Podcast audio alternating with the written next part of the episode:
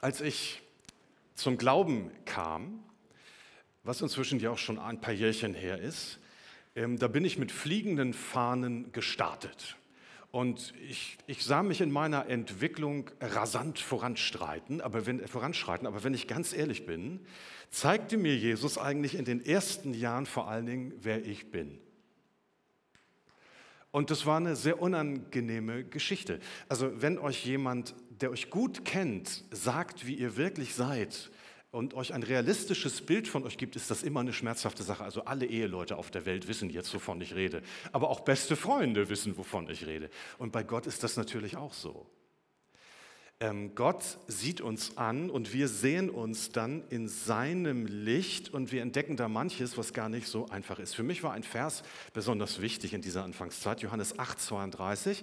Ihr werdet die Wahrheit erkennen und die Wahrheit wird euch frei machen. Und zuerst habe ich diesen Vers gelesen habe gedacht, jawohl, das will ich, die Wahrheit. Und ein paar Monate später habe ich gedacht, ach ja, mit der Wahrheit äh, können wir jetzt mal Pause machen weil ich so viele Dinge in mir entdeckte als junger Christ, von denen ich spürte, die waren überhaupt nicht so, wie Gott das wollte. Von diesem Kampf, der, den das bedeuten kann, wenn man wirklich versucht, ähm, Jesus ähnlicher zu werden, davon weiß man am Anfang noch nichts. Und ich weiß, dass ich mich ganz oft fühlte wie so ein Patient, dem der Arzt, äh, der so ein Arztgespräch hat und man sagt, sein, man sagt dem Arzt, lieber Arzt, mir geht es so wahnsinnig schlecht, ich weiß gar nicht, es wird überhaupt nicht besser, besser mit mir. Und der Arzt, äh, der sagt dann vielleicht zu einem, doch, ähm, es geht Ihnen besser, Sie merken nur noch nichts davon. Ist ja genauso ist das mit Gott und uns. Also wenn du mit Jesus unterwegs bist und dein Leben ist auch immer noch ein Chaos, dann dürfen wir nicht zu nervös werden. Es geht uns schon besser, ne? die Sünde ist am Kreuz von Golgatha getragen, aber wir merken noch nicht immer was davon. Das braucht, das braucht seine Zeit. Ich war damals frustriert, heute weiß ich, ich lernte mich erst langsam realistisch zu sehen und einzuschätzen. So in, in, der Zeit, wo ich zum Glauben kam, in dieser Phase las ich damals immer fleißig schon den Herrn der Ringe. Ich weiß nicht, ob wir Herrn der Ringe-Fans hier heute unter uns haben. Ähm, manche lieben ihn, manche hassen ihn. Auf jeden Fall, ich habe dieses Buch verschlungen und dort war immer von der Festung, war an einer Stelle von der Festung des Feindes die Rede.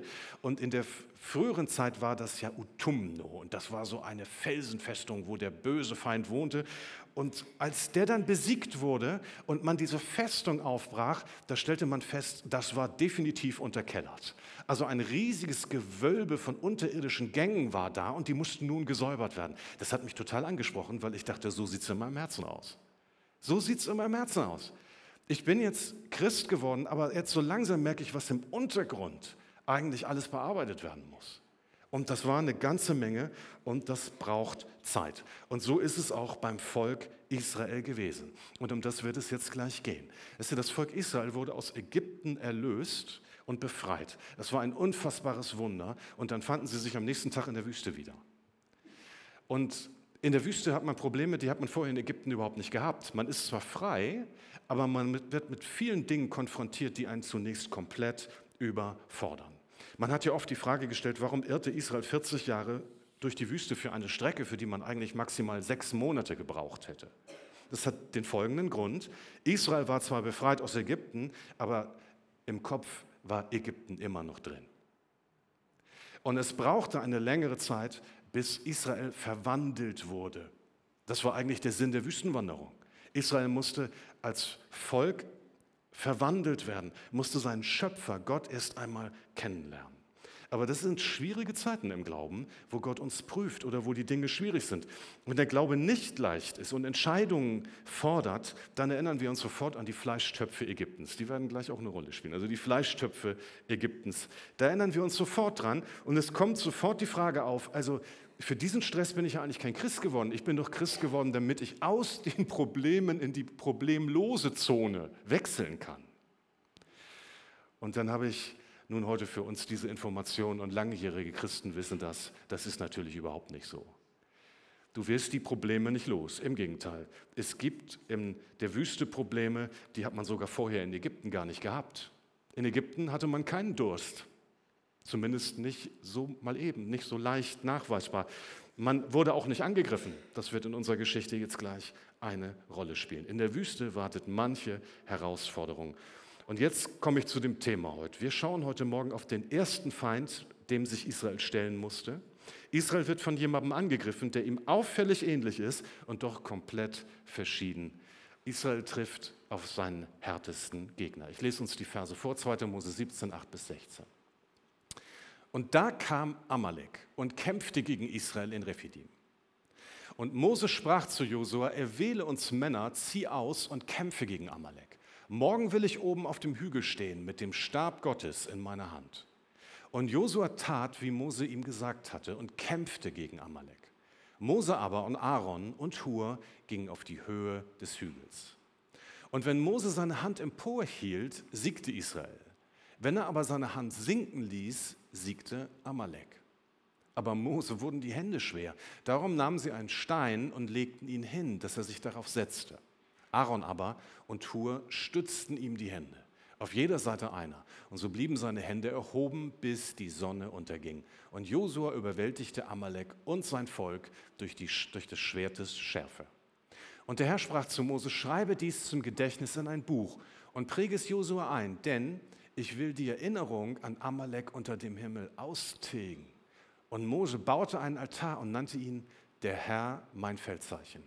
Und er sprach die Hand an den Thron des Herrn.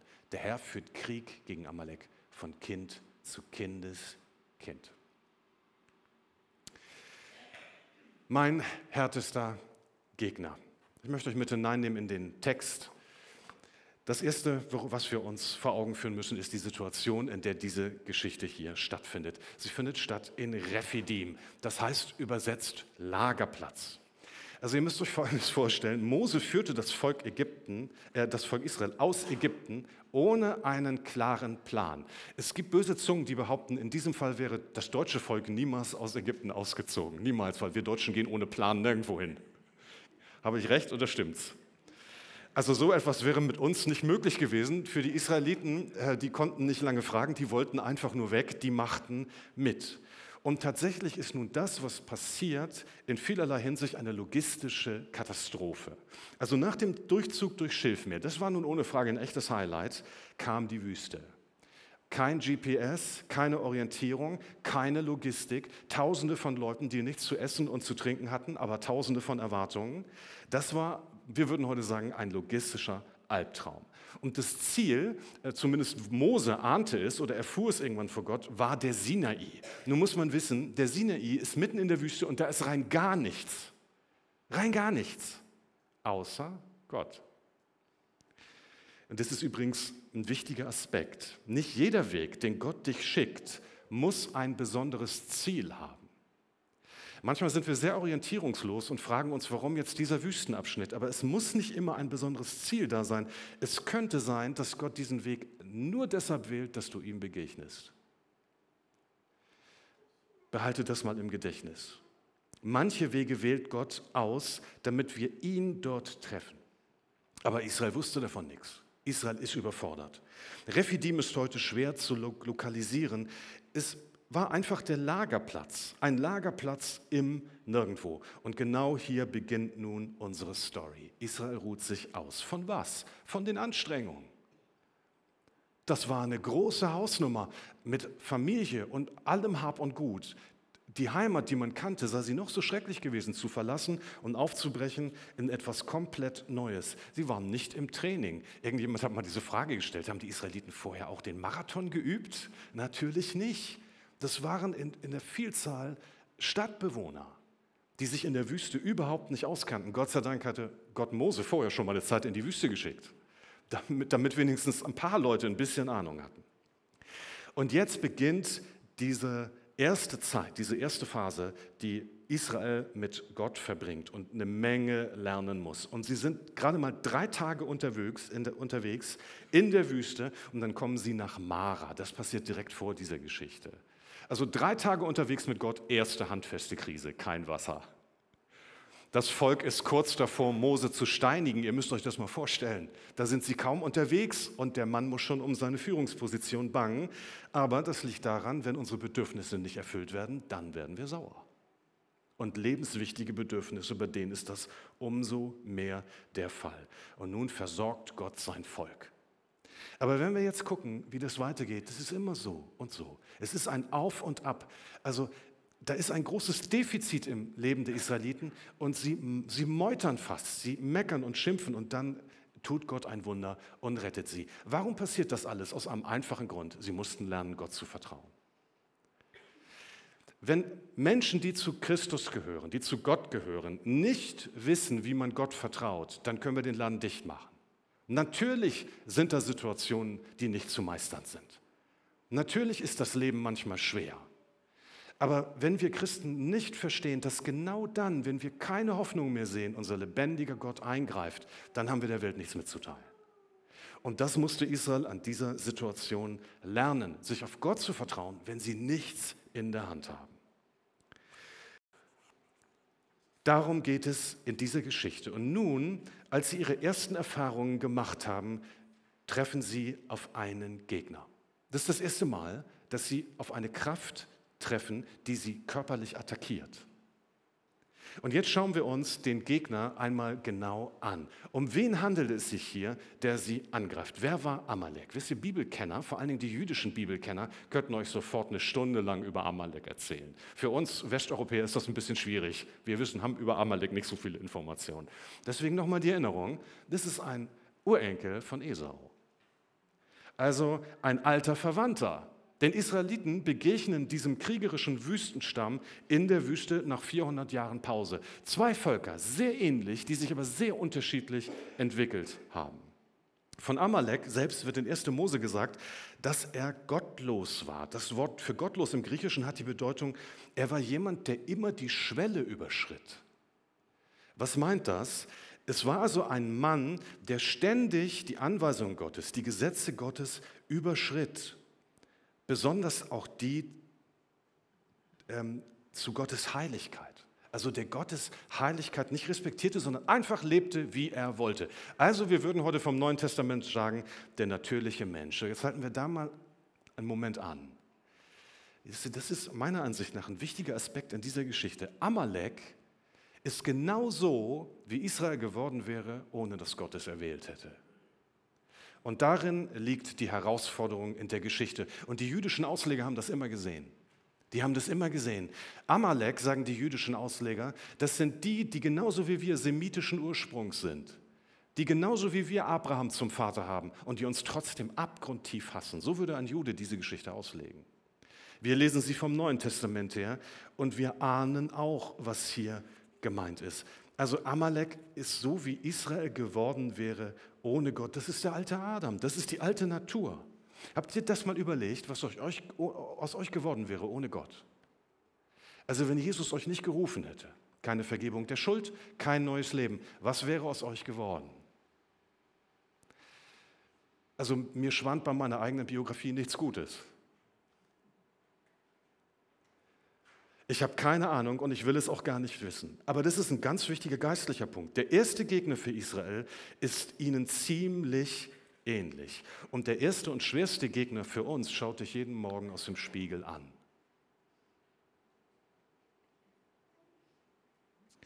Und jetzt sagst du vielleicht oder denkst du vielleicht, was, was, was erzählst du nun heute Morgen hier? Also meine Gegner im Leben, das sind diese bösen Menschen ne, die da in meiner Nachbarschaft sind oder an meiner Arbeitsstelle oder in meiner Familie. Oder das sind, das sind diese Umstände, in denen ich stecke. Also wenn ich nur in besseren Umständen wäre, dann wäre mein Leben viel einfacher. Warum lässt Gott das zu? Und was macht Gott? Ähm, er weist uns darauf hin, dass unser erster Feind, mit dem wir uns beschäftigen müssen, wir selber sind.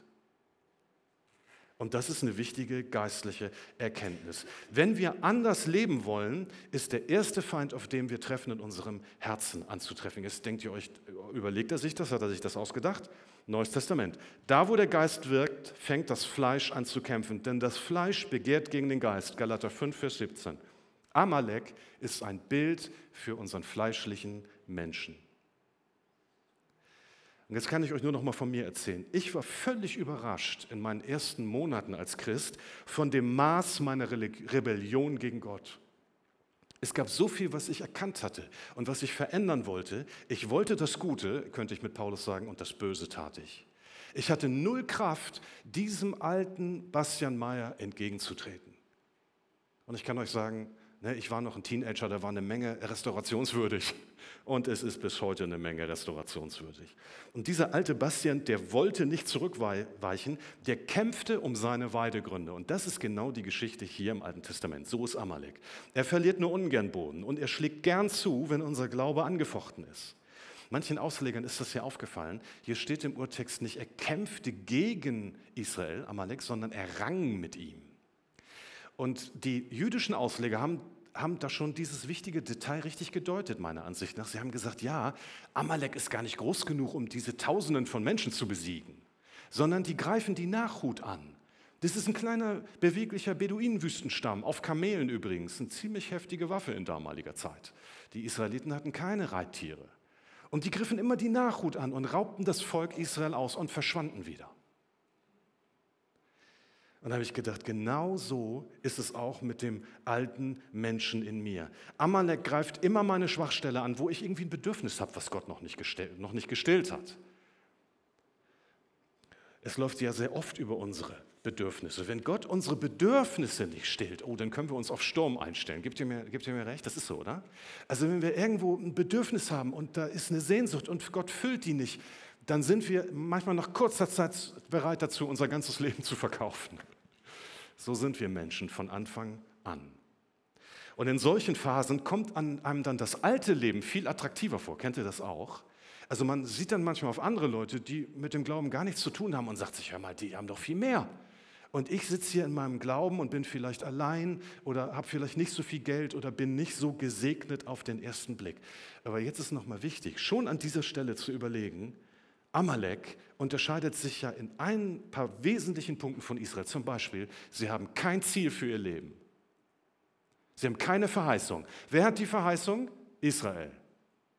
Die anderen haben null Verheißung, sondern sie kämpfen in der Wüste, an das sie ohne Frage gut angepasst sind, ums nackte Überleben. Aber sie kämpfen nur für sich. Es gibt keine größere Geschichte, dessen Teil sie sind, sondern es ist alles nur für sich selber, nicht für eine höhere Sache.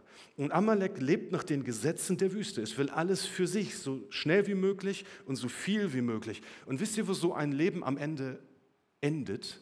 In der Sklaverei. Und übrigens ist es genauso gewesen.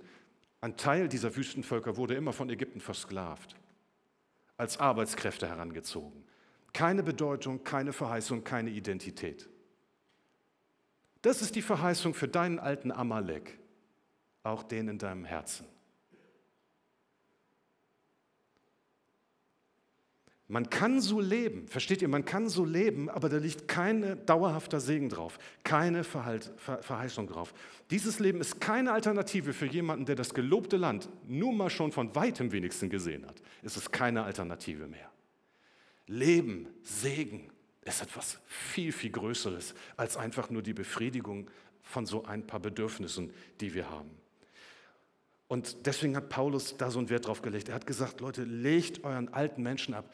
Der bringt nichts Gutes zustande. Epheser 4, 22. Lebt, legt ab von euch den alten Menschen mit seinem früheren Wandel, der sich durch trügerische Begierden zugrunde richtet. Und da liegt das Problem, wenn wir uns in, für ein Leben im Graubereich entscheiden. Graubereiche trennen uns nicht unbedingt von der Liebe Gottes. Also wenn du im Graubereich unterwegs bist und immer wieder falsche Kompromisse machst, du verlierst vielleicht nicht dein Heil, weil du bist erwählt, wenn du Christus nachfolgst. Aber das Problem ist, am Sonntagmorgen tankst du den Segen und am Montagmorgen wirst du von dir selber ausgeraubt. Und da bleibt kaum was von übrig. Und am Ende wirst du auf dein Leben gucken und sagen, bin ich jetzt Christ gewesen oder bin ich nicht Christ gewesen? Wo ist die Segenslinie? Wisst ihr, es wird nichts erkennbar sein und dann wirst du gerettet mit deinem Hemd auf der Haut. Das ist nicht die Nachfolge, die sich Jesus für uns vorgestellt hat. Und deswegen kommt jetzt das Letzte in dieser Geschichte und das ist so wichtig. Moses Strategie, diesem Feind zu begegnen. Es gibt jetzt ein paar ganz einfache Wege, wie Mose diesem Feind begegnet. Es gibt einen Kampf unten, ist euch das aufgefallen? Josua kämpft unten. Es gibt einen Kampf oben, der wird von Mose und Aaron und Hur vorangetrieben. Dann wird als drittes ein Feldzeichen aufgerichtet, das werde ich uns gleich erklären. Und dann wird uns viertens gesagt, dass du den Kampf nicht alleine angehst, sondern mit Menschen, die, für, die mit dir beten. Lass uns diese vier Dinge kurz angucken. Sich unten dem Gegner stellen ist das Erste. Mose und Josua nehmen diesen Gegner sehr, sehr ernst. Ein so harter Gegner setzt eine zweiteilige Strategie voraus. Du musst bereit sein, aktiv zu werden in deinem Leben, unten kämpfen. Aber, das sage ich schon an dieser Stelle, das Entscheidende, der Kampf, der entscheidende Sieg wird errungen auf der Anhöhe. Gucken wir uns diese beiden Dinge erstmal an, der Kampf unten. Josua soll nun Folgendes tun. Er soll eine, eine kleine Eingreiftruppe bilden, also nicht alle, sondern eine kleine Eingreiftruppe, die sich ganz gezielt mit diesem Gegner befasst. Und das war auch sehr klug, weil versuch mal Kamele zu fassen zu kriegen. Das endet darin, dass wir die Lemminge alle von links nach rechts laufen. Das heißt, es brauchte eine Strategie, um diesen Feind zu bezwingen. Und das frage ich dich heute Morgen mal. Arbeitest du noch an einer Strategie gegen deinen alten Adam in dir? Arbeitest du an deinem Leben? Arbeitest du an dir? Entwickelst du dich noch? Manchmal ist in unseren ersten Glaubensjahren, da sind eine Menge Entwicklungsschritte und dann kann es uns passieren, dass wir irgendwann aufhören. Das ist nicht gut. Wir sollen verwandelt werden in sein Bild. Unser Charakter soll verwandelt werden, unser Leben soll verwandelt werden. Ich habe vor einigen Jahren mal zu Hause ein Kalenderblättchen gehabt zum Thema mich selbst leiten. Darauf standen folgende Sinnsprüche. Also ich gebe euch das mal ungefiltert weiter. Thomas von Kempten, berühmter Theologe, hat mal gesagt, niemand hat einen härteren Kampf zu bestehen als der, der sich selbst besiegen will. Das stimmt wirklich. Zweiter Satz. Das gefährlichste Tier in deiner direkten Umgebung ist dein innerer Schweinehund.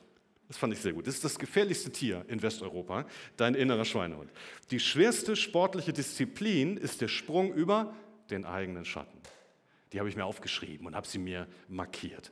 Wisst ihr, Veränderungsprozesse, die fangen nicht irgendwo da draußen an, bei den Umständen. Sie fangen immer bei mir selber an. Ich muss mir, ähm, ich muss den Kampf gegen mich selber bereit sein aufzunehmen. Denn unsere Aufgabe ist es zu wachsen, uns zu entwickeln. Arbeite an dir. Und wer würde mir nicht recht geben, dass ein, das Leben als Christ ähm, manchmal nicht so verläuft, dass wir uns wirklich gut entwickeln. Es kann sogar sein, dass wir manchmal nach Jahrzehnten immer noch keine gute Art haben, mit dem Wort Gottes umzugehen. Immer noch keine klare Strategie, wie, was, was uns gut tut, was uns weiterbringt beim Bibellesen. Also wie wir kommunizieren können mit Gott. Vielleicht immer noch keine Mitarbeit, kein geistlicher Lebensrhythmus, keine Erfahrungen mit Gott im Glauben. Ihr wisst, wovon ich rede, ich kann aufhören. Es soll doch nicht so bleiben. Mich hat das selber nochmal so herausgefordert. Das soll doch nicht so bleiben. Ähm, warum wählen wir manchmal dieses, diesen halben Weg? Weil wir können auch so als Christen mitlaufen. Das geht. Aber es ist natürlich nicht das, wozu uns Gott berufen hat. Deswegen beschäftige dich mit deiner Entwicklung als Christ und identifiziere diese Amaleks in deinem Leben, den alten Menschen. Identifiziere falsches Denken und Verhalten. Übe neue Routinen ein, sei diszipliniert. Du bist an dem Prozess beteiligt. Josua hat das Schwert in der Hand. Und dann kommt der zweite Aspekt dieser Geschichte. Entschieden wird der Kampf hier aber nicht, sondern entschieden wird der Kampf oben. Und das ist das Wichtigste jetzt an dieser Geschichte. Was hier sofort auffällt und total wichtig ist, von den vier Leitern ist nur einer mit Aktion beschäftigt. Ist euch das aufgefallen? Nur einer von den vier Leitern ist mit Aktion beschäftigt, die anderen drei gehen mit Mose auf die Anhöhe zum Gebet. Da habe ich sofort gedacht, bei uns ist das ja meist umgekehrt. Und wenn ich als Verantwortlicher in der Gemeinde Leute einteile, dann habe ich auch immer mehr den operativen Bereich im Auge, oder? Markus, wir gucken uns an. Gemeindeleitung sieht immer den operativen Bereich, natürlich.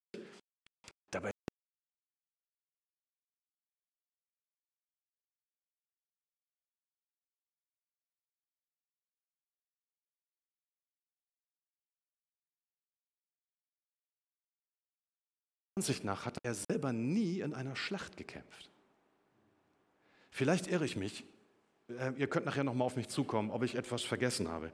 Aber ich glaube, er hat nie in einer Schlacht gekämpft. Er hat immer anders äh, Einfluss genommen. Äh, man muss nur die an die Geschichte vom Schilfmeer erinnern, wo Mose mit dem Stab dort steht und das Wasser sich teilt auf das Wort hin, der Herr wird für euch streiten, ihr aber werdet stille sein. Und der Mann hat das gelebt und praktiziert. Kein Aktionismus, sondern geistliche Vollmacht durch die Kraft Gottes. Und da habe ich gedacht, ja, das stimmt. Also solange man alleine kämpft, hat man das Prinzip eigentlich noch gar nicht verstanden. Also so können wir uns Amalek nicht stellen, indem wir jetzt sagen, also jetzt möchte ich aber ganz bitte, bitte mir Mühe geben, dass ich mein Verhalten ändere. Das wird nicht funktionieren. Der, der Gegner ist dafür zu stark. Sondern wir müssen wissen, wie dieser Feind bekämpft wird. Und jetzt kommt das Dritte hier bei diesen vier Strategien, die Mose anwendet. Er richtet ein Feldzeichen auf. Er richtet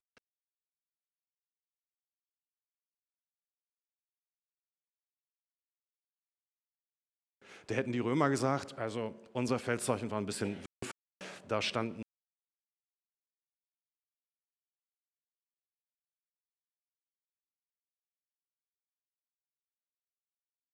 war der Orientierungspunkt für jede römische Kompanie.